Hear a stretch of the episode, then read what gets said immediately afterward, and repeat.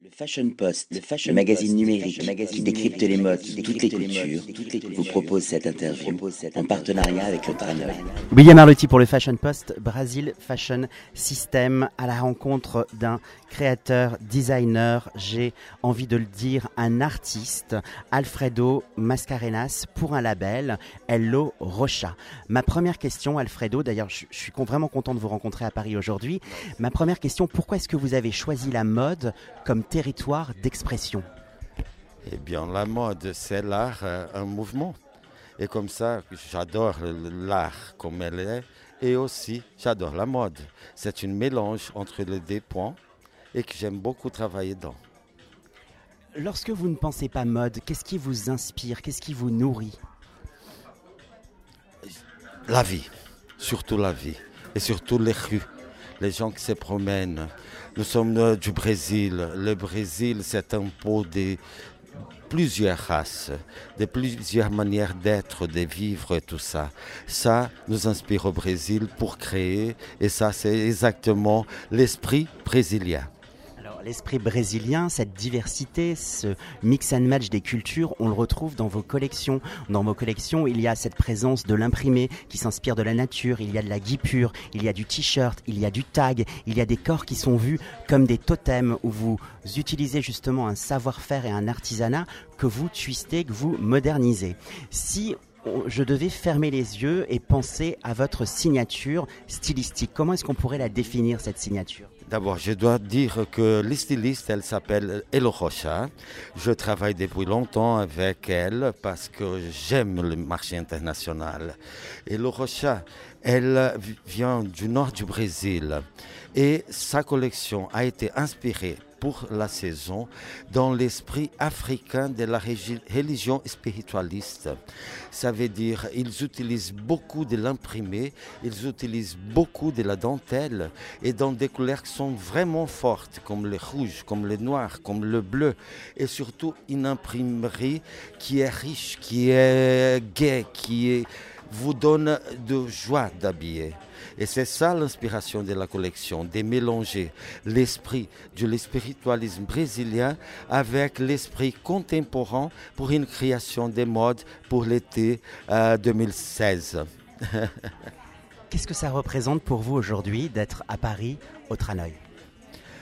Eh bien, monsieur, je connais Tranoï depuis longtemps. Je connais Armand, Dida, Martine, Madame. Ils sont vraiment des, gens qui sont adorables. J'ai connu Tranoï avant qu'elle appartenait à Monsieur Adida et Madame Adida. Et c'était toujours pour moi une des plus euh, importants salons de la saison du mois d'octobre. Et comme ça, je suis ravi d'être ici avec eux. Est-ce qu'il y a une différence entre la façon de faire la mode en Europe et la façon de faire la mode au Brésil? Au Brésil, vous avez un rapport au corps, à la sensualité. J'ai l'impression que vous connaissez mieux votre corps que nous en Europe. Nous, on a plutôt tendance à se couvrir, à le masquer. Il y a cette idée de la pudeur. Euh, comment est-ce que vous pouvez m'expliquer cette approche du corps de la mode qui est différente Eh bien, je pense que c'est la culture de chaque pays. Naturellement, la France, l'Italie, euh, la culture est totalement différente qu'ils sont au Brésil. Il y a un peu de la France, il y a un peu d'Italie au Brésil, mais la culture du corps au Brésil, c'est tout à fait différent parce que la mélange avec les Africains, ils sont beaucoup plus sensuels, ils sont beaucoup plus naturels dans leur manière de vivre, d'être et même de voir la sensualité. Et comme ça, il faut faire au Brésil une chose parce qu'une dame de 45 ans, de 50 ans, elle a un beau corps aussi et elle veut se montrer. Elle ne veut pas se garder. Et c'est la manière tropicale d'être. Ça fait de la mode brésilienne une chose spéciale.